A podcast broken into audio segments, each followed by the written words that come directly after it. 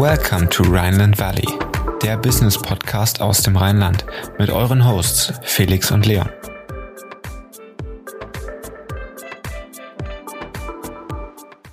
Herzlich willkommen zur 28. Folge Rheinland Valley. Heute unser Gast Lukas Gräf. Er ist Managing Director beim Startplatz. Der Startplatz sollte allen Kölnern und Düsseldorfern in der Startup-Szene doch ein Begriff sein mit seinem Coworking Space und dem Accelerator-Programm. Gerade das Accelerator-Programm ist in den letzten Jahren in NRW recht bekannt geworden und wie sie das Ganze aufgebaut haben, beziehungsweise auch die Familie von Lukas, hat er uns im Gespräch erzählt. Jetzt würde ich direkt sagen, los geht's. Herzlich willkommen im Rheinland Valley, der Business Podcast für zwischendurch. Heute mit Lukas Gräf, Managing Director vom Startplatz Accelerator, dem Accelerator Programm für Early Stage Tech Startups. Und getreu dem Motto We Help Startups Grow Faster ist Lukas hautnah dran an den kommenden Tech-Pionieren der Zukunft. Hallo Lukas. Hallo. Wie geht's euch? Uns geht's wunderbar und wir freuen uns sehr, dass wir heute mit dem Podcast mit dir aufnehmen können. Wird auch bestimmt eine sehr interessante Folge. Fangen wir erstmal an, ein bisschen über dich zu sprechen. Wer bist du überhaupt und was sind deine Hauptaufgaben beim Startplatz Accelerator? Ja, äh, ich bin ursprünglich aus Köln, bin also wieder zu Hause, habe äh, vorher viel im Ausland gelebt, mehr als zehn Jahre studiert und gearbeitet in ja, Holland, den USA, England und Schweden und bin seit zweieinhalb Jahren wieder in Deutschland, im Rheinland und bin dort eingestiegen beim Startplatz. Der Startplatz ist, hat, äh, macht viele Sachen. Auf jeden Fall die zentrale Anlaufstelle für Startups in NRW. Wir haben zwei Standorte in Köln und Düsseldorf. Und das ist ja, ein Familienbetrieb. Mein Vater hat den gegründet vor neun Jahren, äh, selber Entrepreneur und ähm, hat eine Softwarefirma aufgebaut und dann Exit gemacht und hat dann gesagt, er würde gerne einen Platz schaffen wollen für die nächste Generation von Gründern, um etwas zurückzugeben.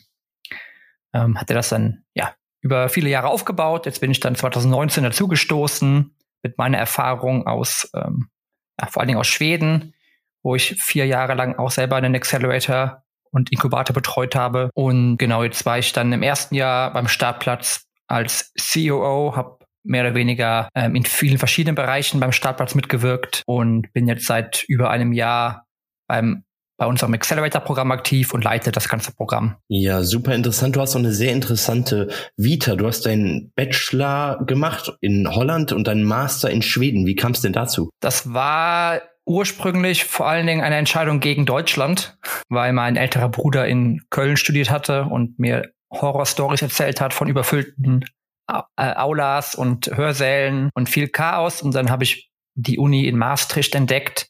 Und das Pro Programm klang dort sehr strukturiert und spannend auf Englisch äh, mit Auslandssemester und ja, habe mich dann dafür entschieden und bin dann auch im Endeffekt ja war, war super zufrieden und wollte dann, dann auch meinen Master im Ausland machen, habe dann geschaut, wo es noch in Europa gute Unis gibt, die mir gefallen und bin dann so in Stockholm gelandet für meinen Master. Dann hast du ja deinen Weg auch über eigene Gründungen von Startups in den Accelerator ähm, gemacht oder bist reingekommen.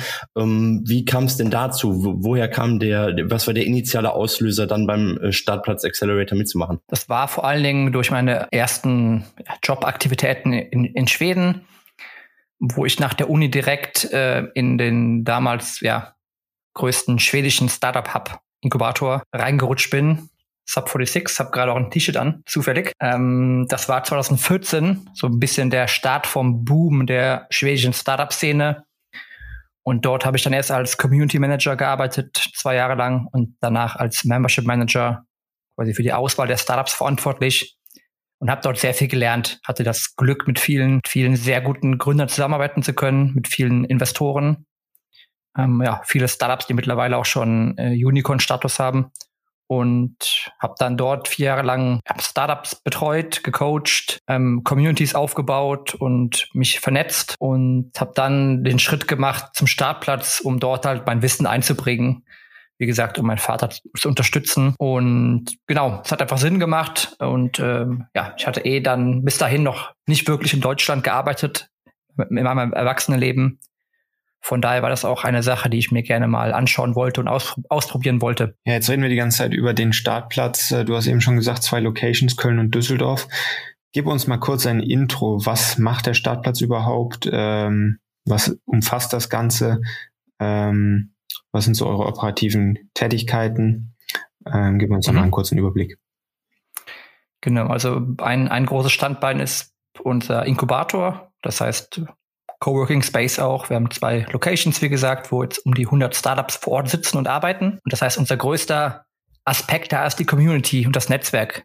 Gründer haben am Anfang viele Probleme, viele Fragen und wollen sich miteinander austauschen. Das heißt, wir schaffen diese Austauschmöglichkeit vor Ort einerseits in Köln-Düsseldorf und ähm, ja, seit einiger Zeit natürlich auch digital über viele verschiedene Formate. Das heißt, wir machen auch sehr viele Events.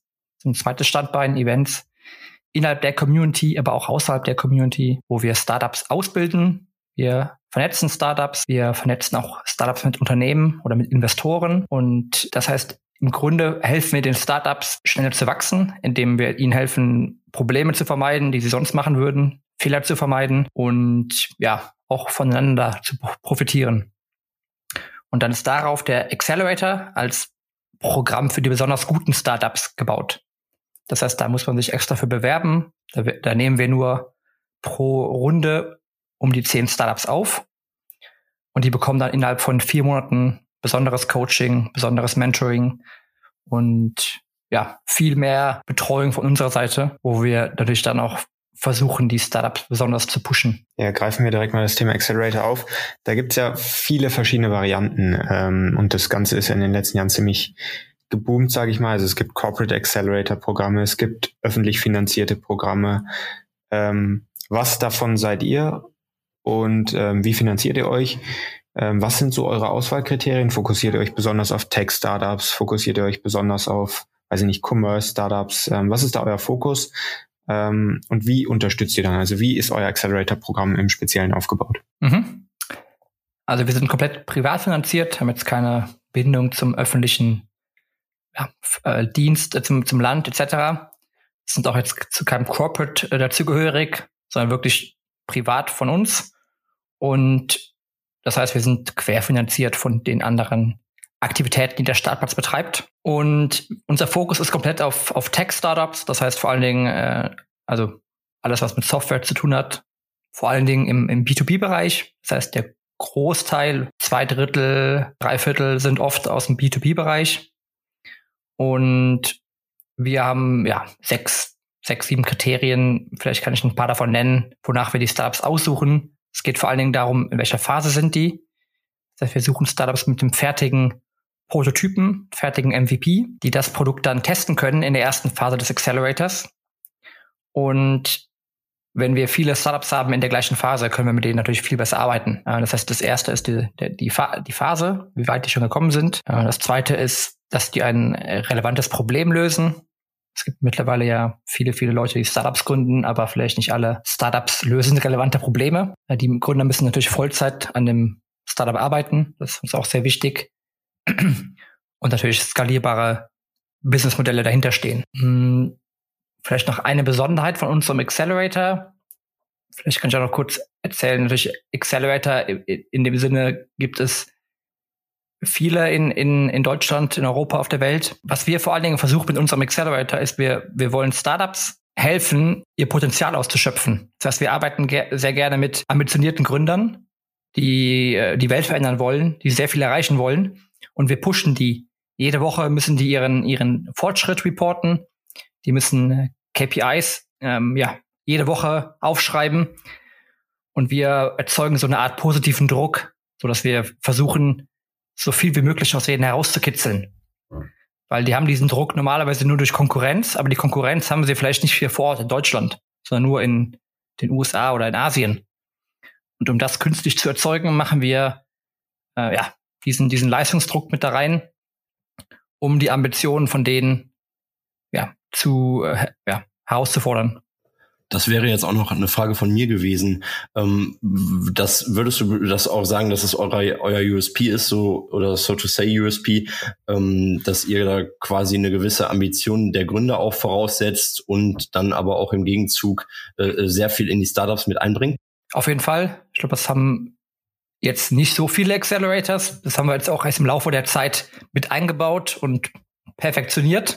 Das andere Besondere sind, ist der Aufbau mit unseren zwei Phasen. dass wir unsere vier Monate aufgeteilt haben in, in zwei plus zwei und alle Startups fangen an in der ersten Phase und nach der Hälfte gibt es nochmal so einen Midterm-Pitch und da fliegen dann nochmal die Hälfte der Teams raus. Und wir nehmen nur die Teams mit in die zweite Phase, die sich am besten entwickelt haben, damit wir in der zweiten Phase mit den Teams nochmal individueller arbeiten können, auf Einzelniveau und nochmal mehr vernetzen können, mehr betreuen können. Und genau, wir haben auch vielleicht äh, spannend, haben wir bei uns jede Woche ein Thema, wo es dann ein bis zwei Expert-Sessions gibt von unseren Mentoren.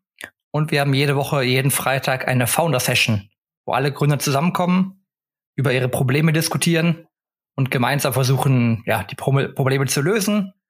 Wo wir auch dabei sind, wir hören zu und wir sagen dann auch oft, okay, hier, vielleicht solltest du mit der oder mit der Person reden, um dann dementsprechend auch die Startups so schnell es geht an ihrem Problem vorbeizuschiffen. Das heißt, der, der Co-Working Space ist aber auch quasi existenzieller Bestandteil des, des Accelerators. Müß, müssen die, die Tech-Startups dann auch hier örtlich sitzen, um, um halt an den ganzen Maßnahmen teilnehmen zu können?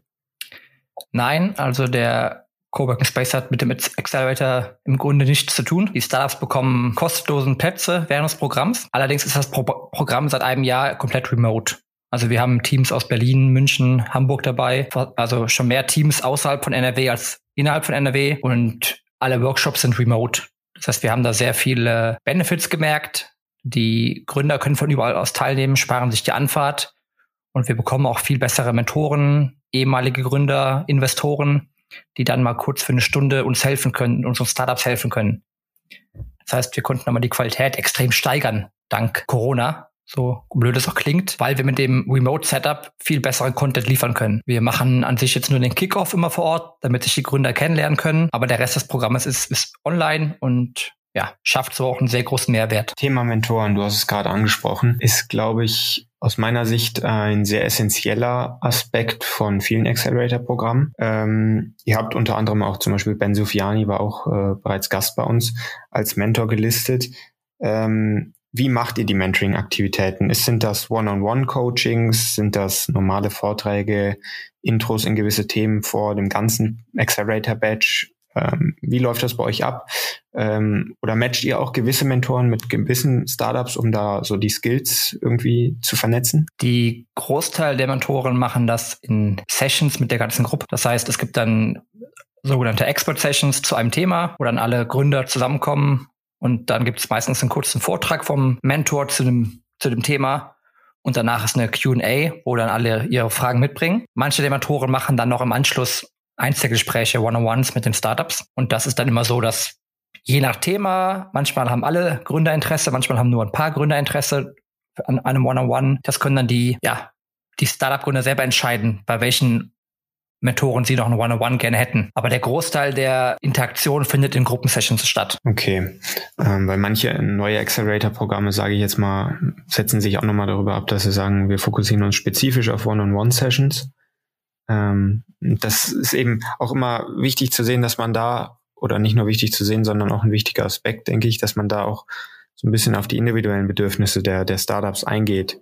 Und gerade auch wenn du sagst, dass ihr dann nach der Hälfte der Zeit ähm, die Hälfte der Startups auch rausschmeißt sozusagen aus dem Programm und dann nur die erfolgreiche Hälfte ähm, weiter in den zweiten Part mitnimmt. Was ist dann das Ziel von dem Programm natürlich bei euch? Also welches definierte Ziel sollen so die Startups, die teilnehmen, am Ende der Zeit erreicht haben? Wollt ihr die hinführen zu einer Finanzierungsrunde, zu einer Marktreife? Was ist da das übergeordnete Ziel? Mhm. Das Ziel ist absolut, dass die zum Ende des Programms ihre erste oder zweite Finanzierungsrunde machen können, dass sie sozusagen investment ready sind. Da fokussieren wir uns dann auch ja, mit, mit vielen Sessions darauf, dass die Startups da ihre Skills lernen und die richtigen Tools kennen und verknüpfen auch viele Startups mit den Investoren, um dann ja, so gut es geht, Unterstützung zu leisten bei der ersten oder zweiten Finanzierungsrunde. Und vielleicht da nochmal zu deiner vorherigen Frage, wir gehen da schon sehr individuell auf die Startups ein und auf die einzelnen Needs und verknüpfen dann immer sehr individuell mit jeweiligen, ja, entweder Mentoren oder auch Leute in unserem Netzwerk, die den Startups weiterhelfen können. Von daher, ähm, ja, wir haben jetzt keinen One-on-One-Mentor Matching am Anfang des Batches für jedes Startup, weil wir glauben, das macht jetzt nicht so viel Sinn. Vor allen Dingen auch anhand von Feedback von den Gründern, das wir da gehört haben. Genau. Sind, will, wollen aber mit dem Programm, wie gesagt, die Startups in den vier Monaten vorbereiten, so dass sie dann investment ready sind und bereit sind, mit VCs zu sprechen. Okay, also klar definierter äh, Punkt oder Aspekt ähm, als Ziel des, des Accelerator-Programms, die Startups investment ready zu machen. Ähm, dem Kontext ähm, gibt es schon so erste Erfolgsstories, die ihr berichten könnt. Ich weiß jetzt gar nicht, wie viele Batches ihr mittlerweile hattet. Du hast eben gesagt, das Programm geht vier Monate. Jetzt weiß ich gar nicht, macht ihr drei Batches pro Jahr oder nur zwei? Und ähm, was sind so Erfolgsstories, die ihr bisher schon ähm, hervorbringen konntet aus dem ganzen Programm? Also die aktuelle, das aktuelle Setup sind drei Batches pro Jahr. Haben wir jetzt dieses Jahr ausprobiert, aber wir merken, das ist einfach zu viel. Wir werden das wieder auf zwei Batches pro Jahr verringern nächstes Jahr, weil wir sonst einfach auch wenig Zeit haben, zwischen den Batches Sachen zu verändern. Das geht zwar irgendwie, aber ist jetzt nicht optimal. Ähm, wir sind jetzt im Batch 23, das heißt, wir haben schon sehr viele Batches gemacht. Allerdings hat sich das Programm auch stark verändert. Im aktuellen Setup gibt es das Programm erst seit ein bis zwei Jahren. Ähm, unser erfolgreichster Alumni in dem Kontext ist, ist Cognigy. Die waren vor vier, fünf Jahren dabei. Ähm, mittlerweile 50 Millionen circa an Kapital geraced. Und aus den letzten zwei Jahren sind so Firmen wie GetQuinn, Fintech, die jetzt in Berlin sitzen, ähm, ja, Dermanostik, Healthcare Startup aus Düsseldorf und wir haben jetzt sehr viele, ich sag mal so Teams mit 10, 15 Mitarbeitern, die jetzt ihre Seed-Runde geraced haben, die sehr viel Potenzial zeigen aus den letzten zwei, drei Batches. Ja, wo wir sehr gespannt sind, wo die Reise hingeht. Und genau, das heißt, das wären so die, die Startups, die ich da nennen würde. Okay, das heißt, ihr seid jetzt fokussiert auf Tech-Startups, Startups, aber ich höre so raus, dass gerade auch diese ganzen Accelerator-Programme, die ja nicht jedes Startup mitmacht, äh, schon auch sehr gewinnbringend für Startups sind, gerade auch mit, mit Austausch ähm, anderen Expertisen oder Fremdexpertisen, die eingeholt werden, äh, Mentoren, Coaching, äh, Fehlervermeidung. Das heißt, ähm, du würdest dann wahrscheinlich auch sagen, oder natürlich würdest du sagen, dass ähm, das schon sehr, sehr sinnvoll ist, sich in so einem Accelerator einzuschreiben, ob das jetzt der Startplatz ist oder ein anderer? Ja, auf jeden Fall. Wir richten uns ja auch an First-Time-Founders, also an Gründer, die das zum ersten Mal machen. Wenn man das schon mal gemacht hat, macht das, hat man wahrscheinlich weniger Nutzen von einem Accelerator. Aber ich würde allen Gründern und Gründerinnen empfehlen, die das zum ersten Mal machen, dass man sich irgendwo in einen Accelerator einquartiert oder be erstmal bewirbt. Und da auch meine Empfehlung, mit Startups zu sprechen, vielleicht im Vorfeld, die da mal teilgenommen haben, um Feedback zu bekommen. Nicht alle, nicht alles, was leuchtet, ist toll, vielleicht auf den Webseiten der Accelerators. Das heißt, da gibt es vielleicht auch einige, die äh, weniger Mehrwert bieten als andere. Und da würde ich einfach mit zwei, drei ehemaligen Startups sprechen. Die sind ja auch oft auf, auf der Website verlinkt und markiert. Und so kann man sich, glaube ich, auch einen guten Überblick schaffen, was es für Accelerator-Programme gibt, ob man jetzt einen in seiner Region haben will, aber es gibt auch viele, wo man remote teilnehmen kann, auch, aus, auch im Ausland etc. Das ist ja heutzutage sehr easy.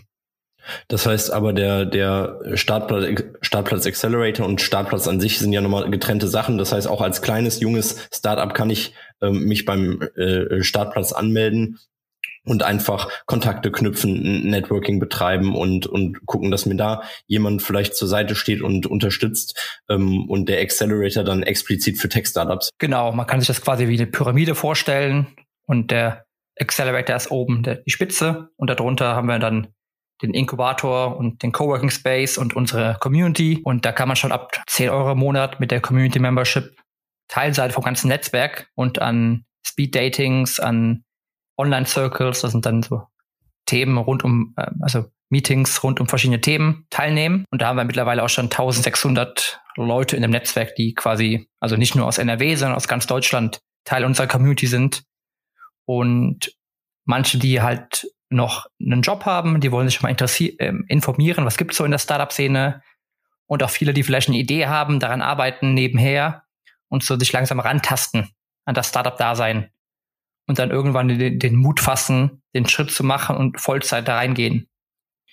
Und das ist auch eine wichtige Aktivität, die wir machen, den Leuten helfen, diesen Mut zu bekommen und so ein bisschen Unterstützung geben, Halt geben und dass wir dafür erstmal die für die da sind in den ersten ein, zwei Jahren von der vom, von der Idee bis zur Gründung, bis zum ja, ersten Mitarbeiter und dann bis zur ersten Finanzierung. Okay, jetzt haben wir die ganze Zeit über Start, Startplatz und den Accelerator gesprochen. Jetzt wollen wir nochmal zu dir kommen. Ähm, wir haben ja am Anfang schon über deinen relativ interessanten Background gesprochen. Ähm, multikulturell, sage ich mal, oder eher multinational. Ähm, wie stellst du dir so deine zehn Jahre, die nächsten zehn Jahre vor? Wo willst du hin? Vielleicht unternehmerisch, persönlich? Kannst du dir vorstellen, das mittelfristig auch weiter mitzuentwickeln, den, den Startplatz, oder hast du im Hinterkopf nochmal weitere Stationen an anderen Orten, vielleicht auch in der Welt, die du anstrebst, äh, wo du hin möchtest? Ich glaube, ich bin auf jeden Fall äh, abenteuerlustig und äh, habe noch viel Motivation und, und Lust, neue Sachen zu entdecken. Dazu gehört wahrscheinlich auf jeden Fall einer, ja, Teil, Teil zu sein einer Startup-Reise. Ich war jetzt sehr viel auf der einen Seite des Vorhangs, habe Startups geholfen.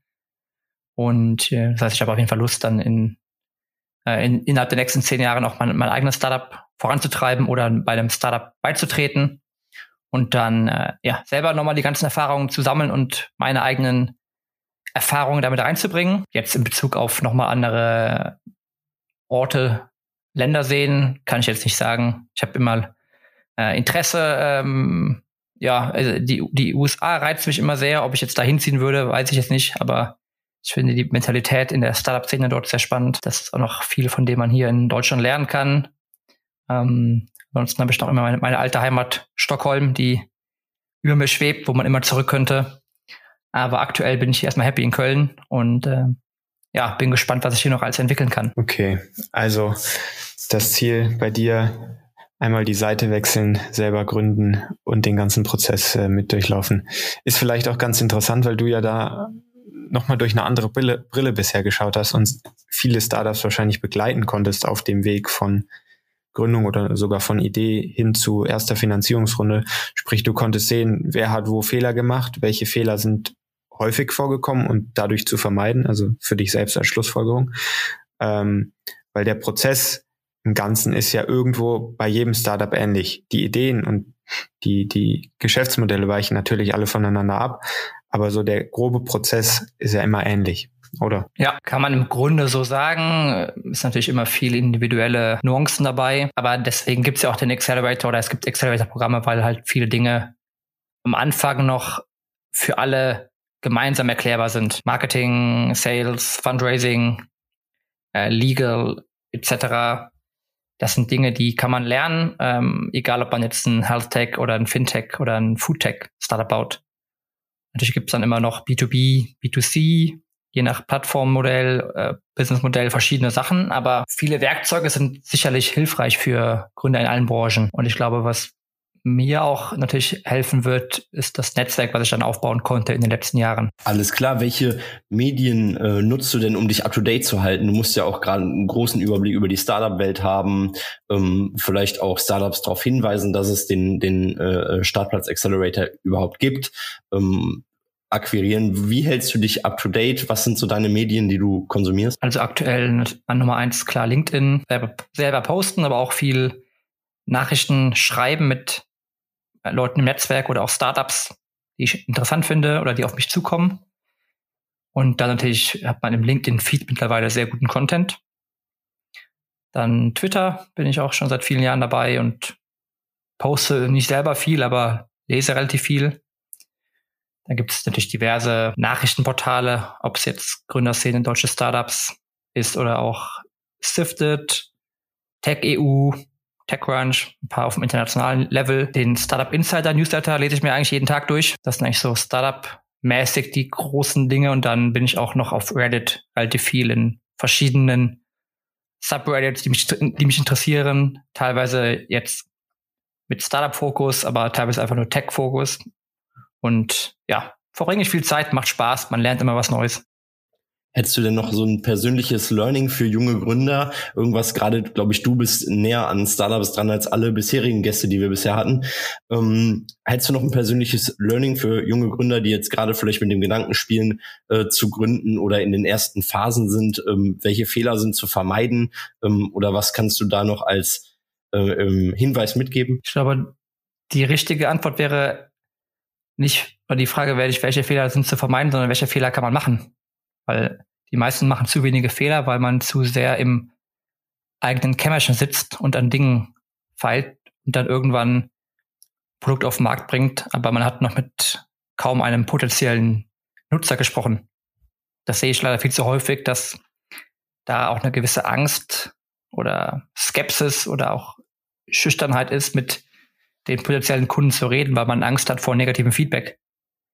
Das heißt, äh, Mut, Mut haben und Leute ansprechen und einfach die Idee kommunizieren. Es gibt auch leider viele Leute, die dann denken, ja, jetzt klaut jemand meine Idee, wenn ich das jemandem erzähle, aber das ist auf jeden Fall die falsche Einstellung, weil je mehr Leuten man darüber erzählt, desto höher ist die Chance, dass da vielleicht potenzielle Mitgründer, Mitarbeiter, potenzielle Kunden, potenzielle Partner rausspringen, weil das ist sehr unwahrscheinlich, dass dann Leute auf einmal sagen, ah, gute Idee, die mache ich jetzt auch. Das passiert eher, eher selten. Von daher kann ich nur alle ermutigen, mit euren Ideen oder wenn ihr Produkte entwickelt, auch schon redet mit so vielen Leuten wie möglich, sammelt euch Feedback ein zu euren ersten Prototypen und genau, folgt da quasi der, der Lean Startup Methode. Und dann das zweite ist vielleicht auch fragt Leute um Hilfe. Es gibt immer Leute in eurem Netzwerk, ähm, äh, die euch helfen können oder, oder die Leute kennen, die euch helfen können. Ich habe viel zu wenige Fragen nach Hilfe. Und ähm, vor allem in der Startup-Szene sehe ich oft, dass die Leute sehr hilfsbereit sind. Das heißt, man antwortet gerne auf Nachrichten, man verknüpft gerne Leute und man hilft gerne.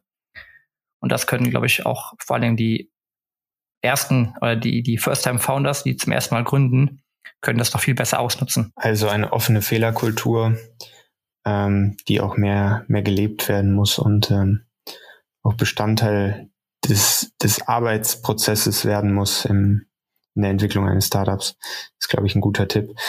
Ähm, eine Frage noch, bevor wir gleich in Richtung der Private Insights äh, kommen. Und zwar, wir haben es ja am Anfang gesagt, du warst einige Jahre in Schweden und warst da auch in der Startup-Szene aktiv. Ähm, wenn du die mit Deutschland vergleichst, wo siehst du die Unterschiede und wo oder welche, welches Land gefällt dir besser? Und würdest du sagen, Deutschland entwickelt sich aktuell gut in, in der Startup-Kultur oder wo siehst du Stärken, wo siehst du Schwächen? Also um die Antwort vorwegzunehmen, Schweden gefällt mir besser für die Startup-Szene. Hat natürlich verschiedene Gründe. Stockholm jetzt kann man nicht mit Köln vergleichen oder Schweden ist so, äh, Stockholm ist so wie London oder Berlin oder Paris eine der Top-Städte in Europa für, für Startups. Das wenn, müsste man dann Stockholm mit Berlin vergleichen, wo die, glaube ich, wo die Gegebenheiten relativ ehrlich sind.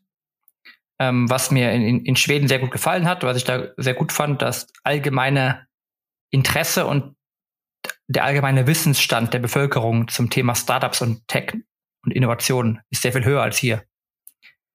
Das heißt, selbst die Elterngeneration oder auch die Großeltergeneration, die kann mit dem Thema was anfangen. Es ist in den Medien mehr vertreten, generell viel positiver Vibe drumherum. Ähm, die Politik treibt das Thema sehr viel an und viel mehr junge Leute haben auch innerhalb der Uni oder nach der Uni Lust zu gründen oder auch Lust, einem Startup beizutreten. Das heißt, ich, ich kenne relativ viele Leute auch von meiner Uni, die danach zu einem Startup gegangen sind oder zu einer Tech-Firma. Und das sehe ich leider hier in Deutschland noch viel zu selten. Vor allen Dingen auch hier in, NRW, wo ich jetzt sagen kann, okay, das gefällt mir auf jeden Fall besser in, in, in Schweden. Mm, dann hat man natürlich auch viel, man hat ein kleineres Land, das hilft dabei, dass die Kommunikation, Kommunikationswege kleiner sind. Die Community ist kleiner, das heißt, wieder zum Punkt von eben, man findet sehr schnell eine Person, die man um Hilfe fragen kann, wenn es um irgendwas geht innerhalb der Startup-Szene auch. Das ist hier auch so ein bisschen anonymer noch in Deutschland und keiner hat das Gefühl manchmal, dass die Leute sich nicht gegenseitig ähm, ja nicht miteinander kommunizieren und dann die verschiedenen Städte miteinander vielleicht konkurrieren, anstatt zusammenzuarbeiten als Region. Und ja, das ist da auf jeden Fall besser in, in, in Schweden. Ich weiß jetzt nicht genau, ob ich jetzt alle Fragen beantwortet hatte, die du gestellt hattest zu dem Thema. Ja, ich glaube, das äh, hast du gemacht und und ähm, ja, war auf jeden Fall sehr interessant. Lukas, wir starten jetzt in unsere Private Insights. Wir haben sechs Fragen für dich vorbereitet, drei unternehmerische und drei privatere. Und genau, damit würden wir jetzt anfangen. Bist du bereit? Ja. Dann fange ich an. Ähm, deine erste Tätigkeit ähm, an einem normalen Arbeitstag morgens. E-Mails oder LinkedIn-Chat. Was ist das deiner Meinung nach spannendste Startup momentan? Kann bei euch sein, kann aber auch generell in Deutschland oder auf der Welt sein. Wo siehst du so super Potenzial? Was interessiert dich besonders? Ich bin sehr interessiert am Bereich personalisierte Gesundheit, also Healthcare für einzelne Personen, um Daten zu sammeln über seinen Körper. Ähm, was ich da zum Beispiel nennen kann, ist so ein Startup oder Firma Lycon aus Berlin, wo man Bluttests nach Hause bestellen kann, die dann macht mit einem Fingerklick und danach einschickt und dann die Ergebnisse bekommt in, in der Cloud. Welchen Tech-Bereich findest du am interessantesten? Du hast es gerade schon ein Stück weit beantwortet. Ja, ganz klar, Healthcare. Alles klar, dann kommen wir jetzt zu den privateren Fragen. Ähm, Freizeitunterhaltung, wie viel bringst du deine Freizeit? Ein musikalischer Typ oder doch Bücher lesen?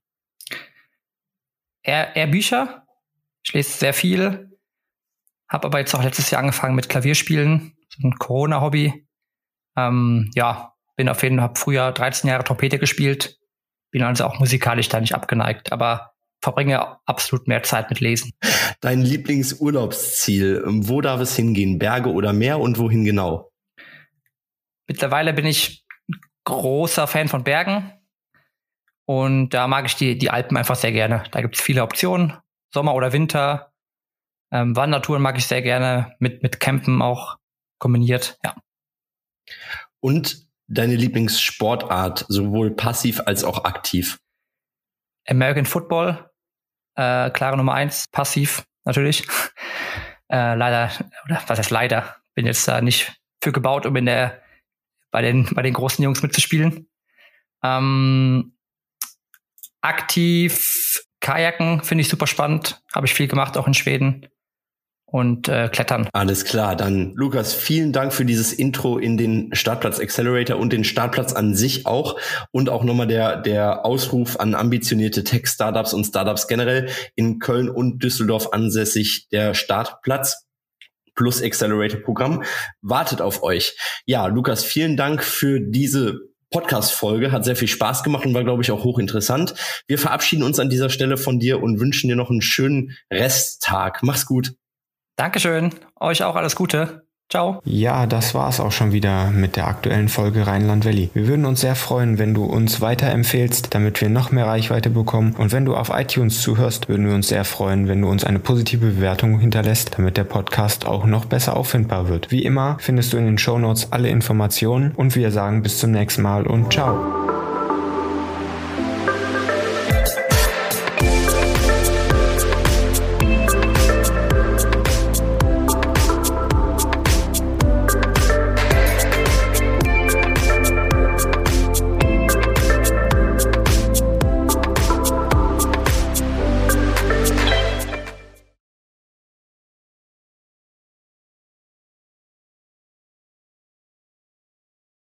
Herzlich willkommen zur 28. Folge Rheinland Valley. Heute unser Gast Lukas Gräf. Er ist Managing Director beim Startplatz. Der Startplatz sollte allen Kölnern und Düsseldorfern in der Startup-Szene doch ein Begriff sein mit seinem Coworking Space und dem Accelerator-Programm. Gerade das Accelerator-Programm ist in den letzten Jahren in NRW recht bekannt geworden und wie sie das Ganze aufgebaut haben, beziehungsweise auch die Familie von Lukas, hat er uns im Gespräch erzählt. Jetzt würde ich direkt sagen, los geht's.